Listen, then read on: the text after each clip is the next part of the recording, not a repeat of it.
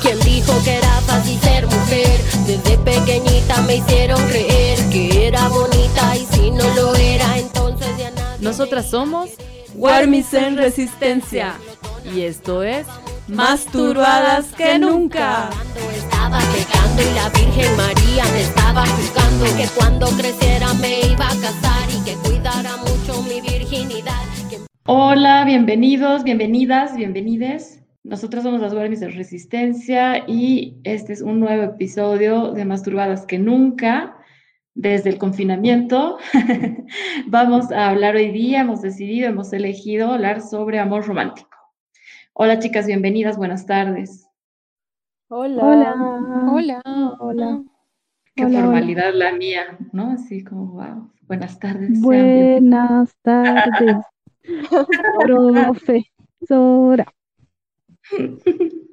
Bien, sí, sí, bueno, como les decíamos, estamos eh, grabando desde el confinamiento ya toda esta temporada prácticamente y habíamos decidido eh, hablar sobre amor romántico y sobre también heteronormatividad, ¿no?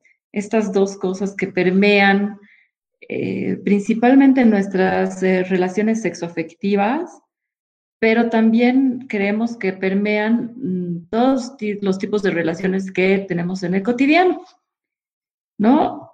De diferentes formas seguramente, entonces, un poquito para, para entrar en, calor y poder entender todas, todos, todes de qué estamos hablando, eh, podríamos un poco mencionar qué es lo que entendemos cuando decimos esta frase amor romántico y qué es lo que entendemos por normatividad.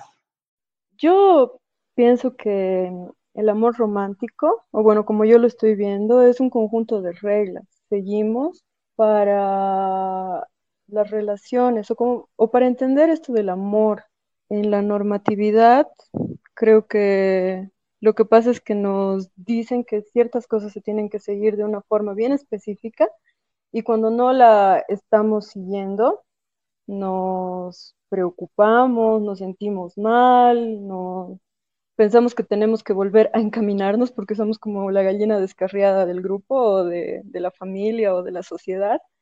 Y es un poco injusto, ¿no? Sentirnos así cuando no tendría por qué. Cada persona tiene su forma de sentir, de pensar, de actuar. Eso también está relacionado con el amor. Sí, para mí también tiene que ver con cómo nos enseñan las cosas. Me hace recuerdo al primer episodio de nuestra anterior temporada, ¿no? Que hablábamos de lo establecido, de cómo nos dicen que tenemos que vivir, que ser, que actuar en general. Digamos, lo básico es para tener una convivencia armoniosa entre personas, entre seres humanos. Pero más allá de eso, hay sistemas de, principios, de valores que son poderosos y que nos guían y que nos dicen que tiene que ser la vida de una forma, de una manera, ¿no? Y muchas veces no cuestionamos eso. Y lo peligroso está cuando esa manera en la que nos dicen que tenemos que ser em, nos puede dañar, nos puede dañar y nos puede alejar más bien de relaciones auténticas eh, y nos puede llevar a, vivir en violencia, incluso en un extremo, ¿no? Entonces, yo entiendo el amor romántico como esa idea falsa, en realidad, de que tener una pareja es el objetivo final de nuestras vidas y que nosotras como mujeres especialmente tenemos que que encontrar a un buen hombre, además, ¿no? Eh, de ahí lo, lo heteronormativo y que si no haces eso, pues eres un fracaso, ¿no? Y hay una presión social súper alta para, para lograr eso y, y, lo tenemos tan metido desde chiquititas con las películas de princesas y príncipe azul, hasta de grandes con las novelas y las publicidades y bueno, está en todas partes. Yo también coincido con estas apreciaciones sobre el amor romántico, ese amor que nos eh, hace sentir pertenencia, que nosotras pertenecemos al otro, uniendo con esto de la heteronormatividad al otro, ¿no? Porque tampoco se piensa en, una pareja de mujer-mujer o de hombre-hombre, ¿no? Tenemos romántico que nos hace pensar que celar eh, al extremo está bien, eh, que nos hace pensar que nosotros eh, somos parte de la otra persona y no así un conjunto, ¿no? Un complemento entre ambos. Sí, creo que tiene que ver con todas estas cosas que han dicho, Principalmente yo recuperaría esto que a lo que va la, la Angie, de, lo que hemos hablado de lo establecido, en tanto construcciones sociales, ¿no? Que permean absolutamente toda nuestra vida, nuestro relacionamiento, eh, nuestra convivencia como sociedad también, ¿no? O como sociedades, como comunidades, etcétera. Y el amor romántico creo que tiene que ver con enaltecer la idea de amor, eh, por un lado, pero no cualquier amor, sino específicamente eh, el amor de, pareja, ¿no? O la relación de pareja o la relación sexoafectiva en términos de lo que decía Alanaz de, de heterosexualidad, ¿no? Hombre-mujer, ¿no? Sin poder pensar fuera de ese binarismo y ni siquiera, o sea, más allá de hombre, hombre, mujer, mujer, sino pensar en otras posibilidades, ¿no? Con personas trans, por ejemplo, o con personas queer, ¿no? Eh, que están como por fuera de estos márgenes o al margen realmente de estas, de estas concepciones. Pero también, y hablando en términos ya de romantización como un poco más general de relaciones, también cómo se romantiza también otras, otras relaciones, otros, eh, y otros espacios también, ¿no? Y eso también creo que es importante reflexionar en qué espacios de nuestras vidas estamos romantizándolos, los estamos como idealizando, eh, etcétera, etcétera. Y cómo esto también se ha metido en nuestras camas, digamos, en nuestros calzones. y cómo también está metido todo el tema del amor romántico y la heteronormatividad metida en nuestras sexualidades, ¿no? Cómo también nuestra sexualidad tal vez ha sido construida eh, socialmente eh, con base a estas ideas, digamos, a estas nociones. ¿Cómo perciben ustedes eso, por ejemplo, que ha podido suceder en sus vidas? Mm, claro, el tema de la virginidad yo creo que tiene mucho que ver con esto, ¿no? En el que nos idealizan desde chiquitas a pensar que el día que te cases recién vas a poder conocer el amor y sería lo óptimo perder tu virginidad. Y creces con esa idea cuando ya estás más grande te das cuenta que no había sido así, que es también parte de, de, nosotras poder explorar nuestra sexualidad, poder ver qué es lo que nos gusta, qué no nos gusta. Entonces yo creo que esto de la virginidad es parte de este amor romántico, de esta idealización de la pareja perfecta a la que vas a encontrar y todo va a fluir el momento en que se miren a los ojos. Así como que te miras a los ojos y sabes que ahí está todo lo que necesitas en la vida. el amor lo puede todo. Yo siento particularmente que mi vida eh, tiene que ver con esta idea de que el amor lo puede todo. Y en diferentes eh, momentos de mi vida creo que he aprendido, ¿no? Así como para empezar, eh, pareja, mamá, papá, digamos, así como la base única y, y, fundamental de absolutamente toda tu vida y esa relación también, ¿no? Así de apoyo incondicional, pese a las cosas que puede hacer la otra persona, el perdón incondicional, y finalmente si pensar que realmente existe un primer amor y como el, perdón, un príncipe azul y como el tema del príncipe azul además ligado con lo de la virginidad en mi vida ha sido muy jodido porque eh, quienes me conocen, mis amigas más cercanas, digamos, de toda la vida, en un momento, digamos, eh, entre la adolescencia y la juventud, digamos, entre los 18 y 20, Claudia seguía siendo virgen porque todavía tenía la idea de que eh, la primera vez tenía que ser con alguien súper, ultra especial y no sé qué, hasta que, que, descubrí el feminismo y conocí el feminismo y me empecé a cuestionar todas estas cosas y logré desmitificar y ya, ¿no? O sea, me liberé porque además era así como una carga tan jodida. Igual ha sido un total fiasco mi primera vez, pero así terrible, nefasta, pero al menos ha sido porque realmente eh, he llegado a reconocer que eh, eran mis ganas de eh, iniciarme sexo coitalmente, digamos, ¿no? En la vida. O sea, y aceptar eso y no castigarme por sentir esos deseos. En ese sentido, para mí ha sido muy liberador. A mí lo que me molesta un poco es tener que lidiar con la decepción de que en realidad el amor o las relaciones de amor que tenemos en la vida no son como nos habían dicho cuando éramos chiquitas, ¿no? Al menos nosotras que somos una generación que de niñas, adolescentes no teníamos tanto acceso a información como ahora, ¿no? Porque no había internet, mucho menos celulares ni nada de eso. A lo mucho lo que veíamos era en la tele, tal vez, ¿no? Algo, alguito, o en algún libro clandestino Pero en general la, la idea era que tienes que buscar un amor increíble, además, que te, ¿no? que te haga flotar y ver eh, ¿no? corazoncitos y estrellas en todas partes. Y eh, si no, no es real, algo así.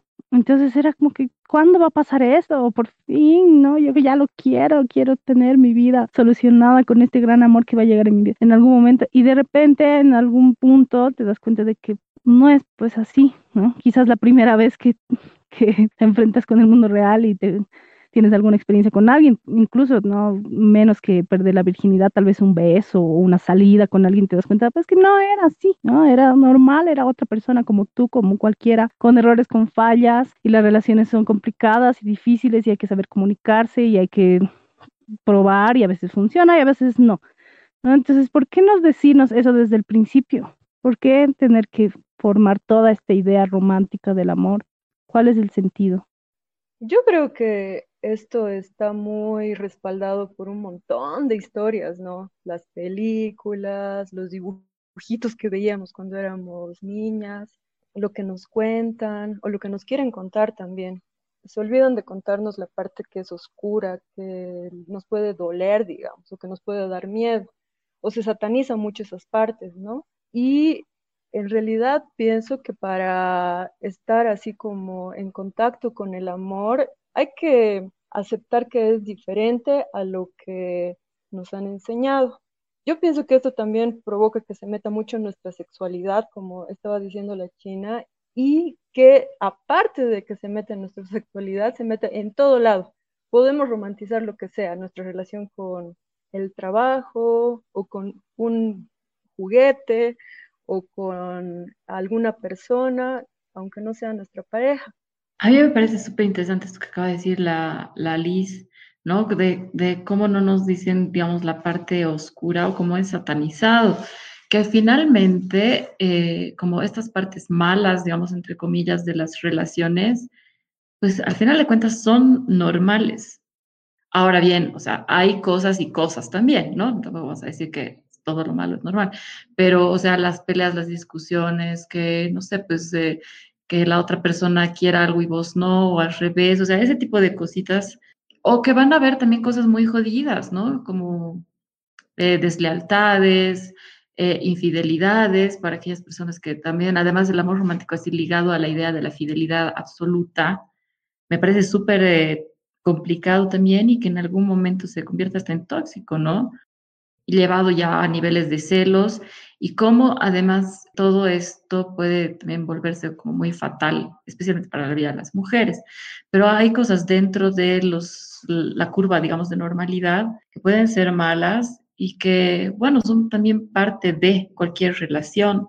No todo tiene que ser un lecho de rosas, digamos, ¿no? Y, este, y también quería hablar de esto que acabo de decir, que mm, de cómo puede convertirse también en un tema fatal para las mujeres, en tanto estas, eh, voy a poner entre comillas, normas de amor romántico, eh, son aprovechadas también por el sistema patriarcal y por el machismo para ejercer violencia, dominación sobre las mujeres, ¿no? Por ejemplo, el tema de los celos, que son totalmente justificados desde el amor romántico, de que si te cela te quiere, eh, llevados a extremos, ¿no? De que no puedes hablar con nadie, de que no te puedes vestir de cierta forma porque seguro es para provocar o porque si te pones métodos anticonceptivos y aunque la gente que pueda eh, reírse de esto es totalmente cierto y vigente en pleno siglo XXI, ¿no? De que si estás, quieres utilizar algún método anticonceptivo, seguramente es porque tienes tu macho por ahí, ¿no? O sea, este tipo de cosas ya llevadas a esos extremos realmente que efectivamente ahí sí son totalmente tóxicos, negativos y pueden llegar a ser fatales.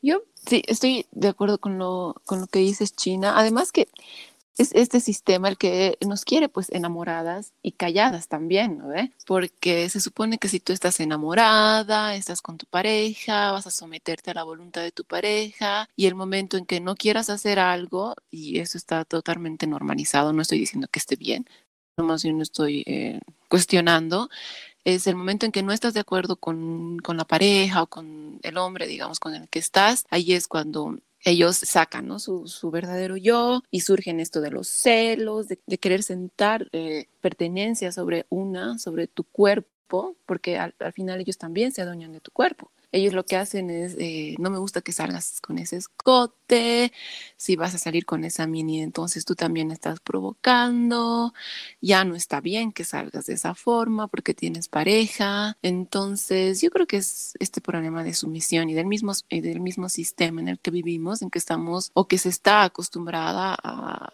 a que nos digan, ya que se adueñen de nuestros cuerpos.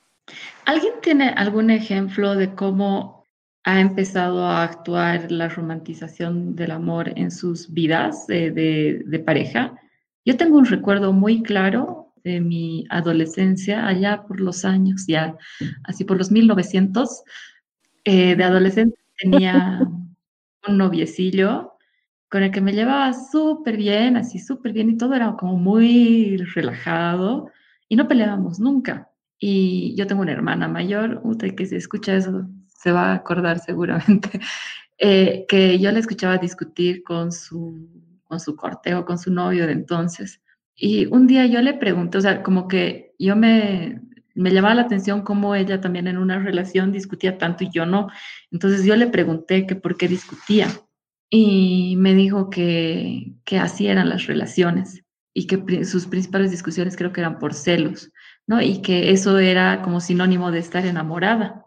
Entonces yo dije así como, ¡Ah! entonces no estamos enamorados con este sujeto con el que estaba. Y me acuerdo cómo intencionalmente empecé a generar pequeñas discusiones con este chico con el que yo estaba y armarle escenitas de celos. Y yo me acuerdo que en ese entonces yo ni siquiera era celosa. Imagínense una Andrea no celosa. algo que ahora me parece así como súper lejano porque después con la vida y la, la monogamia y la heteronormatividad me volví ultra celosa. Pero en ese entonces yo me acuerdo como ni siquiera era celosa. De hecho, este chico era de otro país y él me contó que él en su país tenía una relación. Y yo le dije así como, ah, qué bárbaro, ¿no? Y sigues hablando con ella, sí, a veces es difícil porque en ese entonces no había WhatsApp, gente y pero se llamaban, ¿no? Hacían el esfuerzo, así como cada tanto tiempo de llamar, así que todavía eran cuates. Y a mí me parecía fantástico. Pero luego le utilicé eso como para generar estas pequeñas discusiones porque me habían dicho que eso era estar enamorada. Así tengo como muy claro cuando empiezo a, a, a adquirir, digamos, esos, ese tipo de prácticas. ¿Les ha pasado o, o lo quito? O sea que todo es culpa de tu hermana, ya sabemos entonces. ya sabemos a quién culpar en mi vida. Sí, yo tengo un recuerdo igual, eh, parecido. Yo he tenido una mi primera relación eh, me duró ocho años, ¿no? Fue una relación así increíble, increíble, súper linda. Más o menos cuando estaba cinco años con él, eh, recién empecé como que a hablar de esta relación, ¿no? Porque teníamos una relación de changos, ¿no? O sea, hablar con mi familia de esta relación, de que tengo novio, así, algo así. Y me acuerdo que mi mamá, hasta el día de hoy me dice lo mismo, ¿no? Vos nunca te has enamorado, yo nunca te he visto llorar, digamos, ¿no? Es la única que no me ha visto llorar por un chico, pero me dice, no, nunca te he visto llorar por un chico. y el mundo eh, ¿no? entero Sí, y es la única que no me he visto. Y según ella, claro, ella siempre tenía esa percepción del amor, ¿no? Y claro, me decía, y, me acuerdo que siempre una de las cosas que me decía es, eh, vas a tener cuidado, ¿no? Eh, porque cuida, mayormente los hombres están con, con dos, con tres, así ubicas, y, y, y así son, así, y, como que he empezado a, a, tener igual problemas en mi relación y, empezar a, a, tener, a crear esa desconfianza, ¿no?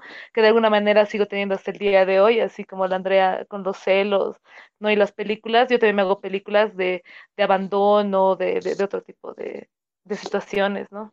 bueno, culpable número dos que estamos identificando en este grupo.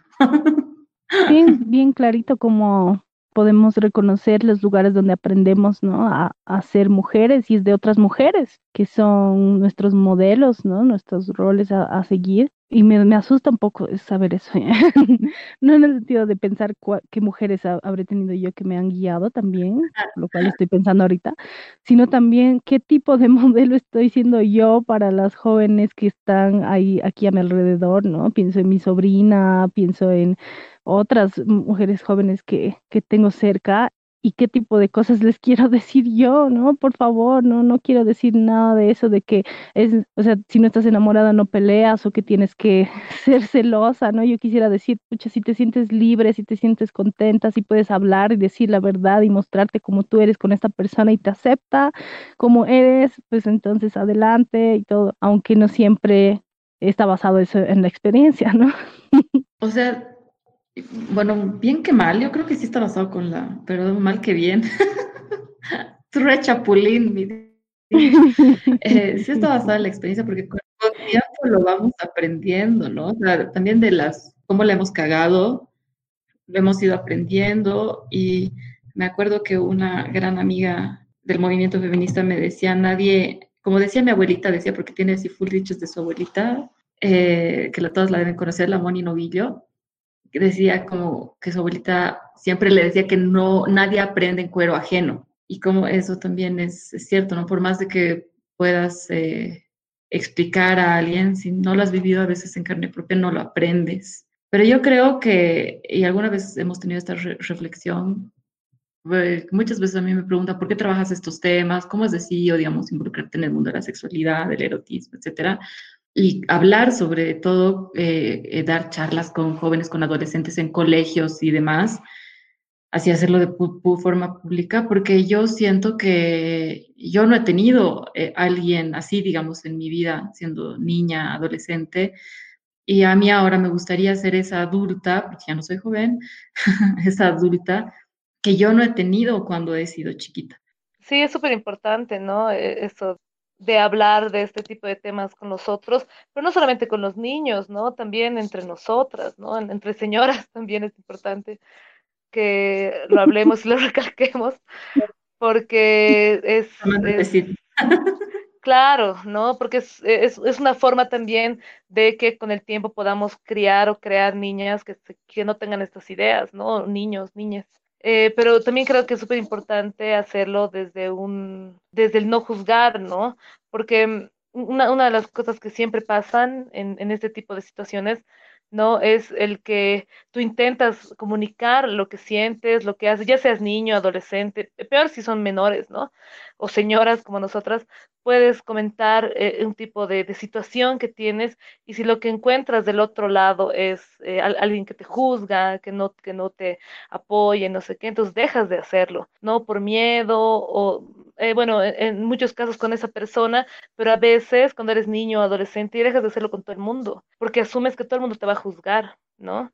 Entonces, me parece que lo más importante es empezar, o sea, crear este tipo de, de situaciones, pero siempre en la línea de no juzgar al otro, ¿no? igual ir reconociendo, ¿no? De que estas enseñanzas, digamos, se han metido mucho en nuestras vidas y que probablemente no, no tenemos que seguirlas al pie de la letra, ¿no? Cuestionar lo establecido, como ya lo dijimos desde, desde el comienzo. Y por eso quería proponerles que juguemos un juego que está relacionado con eh, que cada una diga eh, un, yo nunca relacionado con esto. Y eh, bueno, eh, yo voy a empezar. Yo nunca he romantizado mis relaciones de amistad. Yo sí. Ya la. Sí. Sí, sí. Yo también. Todas lo hemos hecho. Bueno, salud por eso. Sí. Salud. Ay, no tengo nada para tomar, pero salud virtual. Yo nunca he romantizado el hecho de que no me responda mis mensajes o llamadas. O sea, ¿se entiende? ¿No? Yo le escribo y no me responde. Y yo sigo pensando, no, me va a responder, me va a responder, ¿por qué no me responde? Si me va a responder, y así. Sí, re... Muchas. O sea, de que no te responde porque no te quiere, ¿sí? Claro, o sea, como no tomarlo como la señal que evidentemente es que no quiere hablar conmigo y seguir esperando ilusionada que un rato me va a responder. Seguro se le ha perdido el celular, debe estar bien ocupado, ocupada, ¿no? No debe tener tiempo y después me va a hablar porque seguro que le gustó igual. Ah, yo sí. ya, ah, sí, sí. Saludos. Sí. así, así específico no. Si no me responden, chao. Me aburro. Muy bien, Luis. Enseñarnos, por Aprendemos, aprenderemos. A ver, yo voy. Yo nunca he romantizado mis relaciones y mis espacios feministas. Ahí está. Ah, sí. Sí, también. Mm, creo que sí. Con duda ahí la. La lista. Pero creo que sí, sí. pequeño. A ver, espera, pero yo he dicho sí, pero no entiendo bien cómo, no sé, ¿alguna puede explicar cómo ha sido para ustedes? La romantización de los espacios feministas. Sí, A ver, yo, mm, en mi caso eh, particular, pensar que en los espacios eh, feministas todo siempre es así como mucha solidaridad, mucho acompañamiento, esto que decía, por ejemplo, la Adriana, de no juzgar, de horizontalidad, de así como todas estas características que, por las que tratamos de, de luchar siempre, no, no siempre sucede, ¿no? O sea, y pensar que, no sé, si inmediatamente porque hayan personas feministas va a ser así, y después, claro, he salido decepcionada porque no es así. Y claro, obviamente no va a ser así porque finalmente todas hemos mamado la misma teta machista, digamos, eh, y patriarcal, que estamos en procesos también de deconstrucción y muchas veces son procesos diferentes, en diferentes niveles, ¿no? O sea, como alguien lo tiene más trabajado que otra, etcétera. Entonces, no siempre son, son pues tampoco una taza de leche. entonces creo- confirmo que sí. Reconfirmo. y a ver, otra, otra. Yo nunca he romantizado a mi mamá. Eh, Yo a veces sí y a veces no. Sí, alguna vez sí. Yo no sé qué contestar. A ver, termino de contestar todas y pregunto. Yo tampoco sé cómo contestar esa pregunta. No sé cómo sería romantizar a mi mamá. Como en el lado de esperar que sea una mamá nutricia, que siempre esté presente, a la que le tengo que pedir cariño, a la que siempre puedo acudir cuando me siento bajoneada, digamos. Ah, ya, no, nunca. Pucha, no, creo que a mí me ha pasado al revés.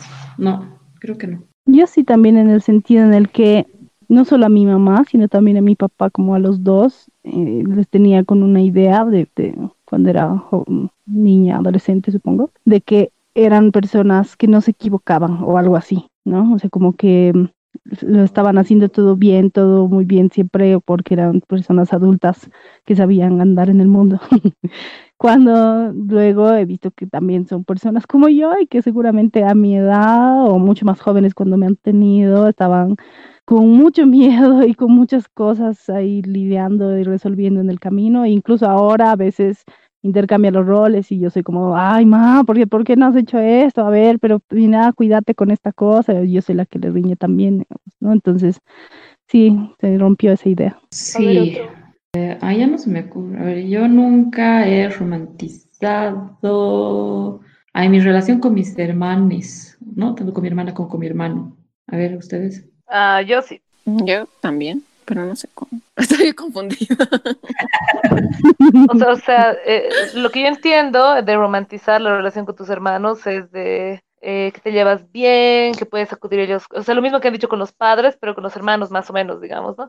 Que puedes Ajá. acudir ellos cuando quieres. O sea, en mi caso, mm, eh, esa es mi, mi dinámica, ¿no? Con mis tres hermanos es la dinámica. O sea, si yo necesito a las 2 de la mañana sentarme con los tres para hablar, a las 2 de la mañana están los tres ahí sentados conmigo. Pero mm, eso es depende, ¿no? Eh, Eso entiendo por romantizar. Sí, sí, más o menos eso. ¿Alguna más? acuerdo. Ya, ya no hablamos mucho con mi hermana, pero sí me, me duele en este momento que no, no podamos hablar tanto como antes. Quizá es, va por el lado de la romantización, ¿no? Oh, Mm, bueno, pero una cosa es la romantización y la idealización, ¿no? Basada en cosas imaginarias y otra cosa es lo, lo mínimo que se puede esperar de, de cualquier relación entre personas, ¿no? Que Ah, buen punto. contacto. Exacto. ujú. Claro, o sea, por ejemplo, yo sí, sí he romantizado, digamos, cuando era más chiqui, cuando era chiqui, no más chiqui, este, mi relación, ¿no? Con mi, con mi hermano particularmente, ¿no? Así como casi un superhéroe, y claro, en algún momento, cuando vi la realidad, ha sido muy duro. Pero bueno, ha sido como, en en este punto creo que ha sido muy- también muy necesario, ¿no? Bárbaro que ahora sea como así, como es nomás. Oigan, quería proponerles una cosa. A ver. Este, otro jueguito. Un, un, cu- un cultura chupística para no perder la práctica. Me parece muy bien. Ya. ¿Puede ser? Es que Sí. es, Probemos. Este, quería jugar así como cultura chupística de cosas o formas, manifestaciones de amor romántico que nosotras hayamos tenido en nuestras relaciones sexoafectivas o hayamos hecho, ¿no? Así como cosas muy concretas. ¿Intentamos? Ya, pues. Ya. Entonces, cultura chupística, ucacapa calpatrepe, ni siquiera sé pronunciar, ¿no? Y manda a decir eh, cosas eh, o manifestaciones de amor romántico que yo haya tenido en mis relaciones sexoafectivas, como por ejemplo revisarle el teléfono a mi pareja. Que me guste que me llamen en la madrugada borracho. Qué buena Muy buena. ¿Verdad? Si- Todos nos si toca por yo- eso, creo. Si fuera yo nunca hubiera tomado seco. Por dos. Por tres. Eh, ¿Quién más? ¿Quién más? Sigan, sigan. Terminar, pero para abu- abuenarnos después. Con sexo curioso. Crear No, un pensando más conflicto. en un adolescente, pero puede ser ahora. como crear una pelea. Sí, yo, yo, yo he hecho eso, ¿no? Crear como que provocar una pelea para, más que nada, para terminar la relación y echarle la culpa a él. Yo tengo una, emputarme para que no salga él. Oh, sí, Para sí. que él no salga. Sí, Así que se quiere ir de joda y estiras tu jeta, digamos. exacto, así como que... ah, Mm, eh, y empezar una pelea así de la nada, pero una cosa es que no salga. sí, lo he hecho. Ya la, ya la. Sí, todas. Qué Si buena esto fuera yo, nunca ya nos hubieras chupado toditos. Como un yo nunca chupístico. Es una mezcla de ambos. Bueno, eh, la idea para mí es que es el amor romántico y todo lo que nos han enseñado se mete pues en todo, ¿no? Y he escuchado un montón de frases de, romantizar algo últimamente, como romantizar la cuarentena, romantizar la pobreza, romantizar eh, tu casa, se mete en todo. Y por eso nuestra propuesta ahora sería transformar lo que hemos aprendido a, a un- a una nueva realidad, ¿no? ¿Qué se les ocurre para, para que transformemos al amor romántico? Por ejemplo, con el ejemplo que dijo la, la, la Nat, de enojarse para que el otro no salga, yo creo que es súper importante el entender que todos los seres somos individuales y que tenemos nuestros propios espacios. En mi caso, por ejemplo, yo tenía muchos problemas con ese tema porque eh, muchos chicos con los que me he relacionado de forma sexoafectiva tienen problemas con lo sociable que soy, ¿no? Con el hecho de, que yo salgo cuando quiero, tengo amigos cuando quiero, hablo con quien quiero y cosas por el estilo, digamos, ¿no? Entonces creo que es importante eh, darnos cuenta de que todos tenemos derecho a tener un espacio, eh, obviamente con responsabilidad afectiva, todo lo que hacemos en medio de una relación, pero tenemos el derecho de salir y estar y compartir con otros seres también. Sí, para mí el, el primer paso, digamos, para empezar o siquiera intentar concebir una transformación en las relaciones es mirarme a, a mí misma y lo que yo estoy haciendo, ¿no? Y cuando jugamos estos jueguitos o, no- nos escucho hablar, ¿no? En nuestras conversaciones me doy cuenta cómo me veo reflejada, ¿no? En ustedes también, en sus historias. Y cómo yo también me voy acordando, identificando acciones y actitudes que en, en su momento yo no las consideraba, no sé, malas, no sé, es, es como lo normal, ¿no? ¿Ve? Pero es normal. Entonces eh, lo normalizaba, me lo aceptaba y, y ya, ¿no? En cambio, ahora me cuestiono mucho todas esas cosas, eh, ¿no? Y todavía creo que tengo mucho, mucho por, por soltar de- del amor romántico en mí, pero me parece muy interesante escuchar a otras personas y mm, en ese sentido recomiendo también un- una lectura de una investigación que ha hecho el colectivo Rebeldía hace unos años, recientemente aquí en Bolivia, en, en tres o cuatro ciudades de Bolivia, ¿no? Incluida La Paz. Y es increíble escuchar eh, o leer las, las citas de los jóvenes y las jóvenes a las que han entrevistado, ¿no? Son personas que tienen ahora 15, 16 años y que tienen todas estas ideas todavía súper integradas, ¿no? Y no es una cosa solamente de nuestra generación, digamos, ¿no? Esto sigue, entonces no, no es tarde para empezar a cuestionarlo. Sí, estoy totalmente de acuerdo con lo que ha dicho la Angie respecto a mirarnos primero nosotras, ¿no?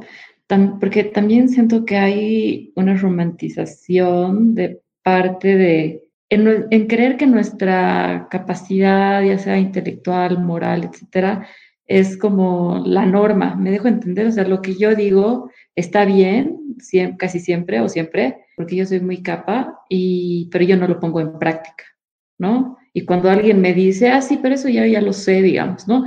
Pero puta, después en tus prácticas así mega idealizando cosas, mega tóxica y demás.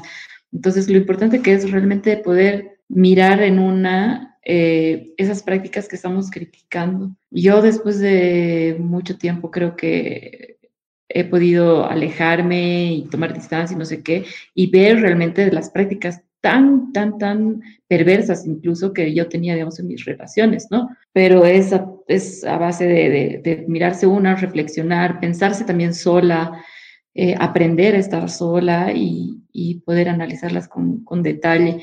Y eh, identificar también esto que decía la Liz, ¿no? En, cómo eh, la romantización permea otras áreas de mi vida, no solo la sexoafectiva, sino mis relaciones de amistad, mis relaciones con mis papás, con mi mamá, con, mi hermano, con mis hermanos, con nuestros primos, con nuestras compañeras, compañeros, compañeros de trabajo, con las compas con las que militamos, etcétera, ¿no? Creo que eso es, sería buenísimo también, ¿no? O sea, mirar todos esos espacios también. Yo creo que para transformar el amor tenemos que aceptarlo como solo un ingrediente de nuestra relación, no como el máximo, ni el único, ni el más perfecto, sino como uno más que puede ser transformado todo el tiempo, que puede verse de una forma en un momento y luego estar de otra en otro momento. Y tomar en cuenta de que necesitamos otros ingredientes para relacionarnos, que pueden ser el respeto, los acuerdos, los compromisos, y un montón de cosas que nos olvidamos que existen cuando estamos sumergidas en el amor romántico. Me parece que hay que desromantizar el amor también. Yo, creo que también es importante cuestionarnos, pero no solamente que quede en, el cuestionamiento, sino actuar a partir de, esas actitudes que hemos dado de ejemplo, digamos, hace un momento. Es, nos hemos reído, pero en el fondo yo creo que todos hemos hecho sí lo he hecho y algunas cosas yo, por ejemplo, las sigo haciendo. Entonces, tratar de cuestionarse y eh, actuar. Yo creo que eso es lo más importante, ¿no? Sí, totalmente, ¿no? Sí, practica lo que predicas. Sí, de acuerdo. Ay, qué lindo. Creo que estoy romantizando nuestro episodio de amor romántico. Está bien. Totalmente. Este, este tipo de romantización sí es sana y sí está buena. buenísimo, buenísimo. Gran episodio del día de hoy. Creo que nos hemos divertido también mucho y si hubiéramos tenido trago ya estaríamos borrachos, seguramente, o bien chispas para este, para este entonces. Y nada, muchísimas gracias a todas por, por abrirse también, ¿no? Creo que es súper rico como este espacio también se convierte en un espacio nuestro para abrirnos, para reflexionar con nosotras mismas y poder también invitar a las personas que nos escuchan a hacerlo. Sí, gracias. Muchas gracias, siempre es un placer. Gracias, chicas, es lindo hacer esto con ustedes. Cada día aprendemos y nos complementamos un poco más. Sí, gracias chicas. Igual invitar a quienes nos escuchan para que nos sigan en todas nuestras redes sociales y escuchen el resto de nuestros episodios, ¿no? Nos encanta lo que estamos haciendo. Estamos enamoradas de esto. estamos, en, estamos enclitoreadas. Y camotes. Muy bien, muchísimas gracias. Así es, síganos en nuestras redes sociales. Estamos en Facebook, Twitter, Instagram, YouTube, Spotify. Eh, en Spotify, obviamente, como más turbadas que nunca. Eh, y nada, hasta un siguiente episodio. Muchas gracias. Cuídense mucho, cuiden a quienes están también a su alrededor y pidan también ser cuidadas. Besos y abrazos. Chao. Chao. Chao. Chao. Este episodio ha sido realizado en colaboración con Aptapi Jopueti, Fondo de Mujeres Bolivia.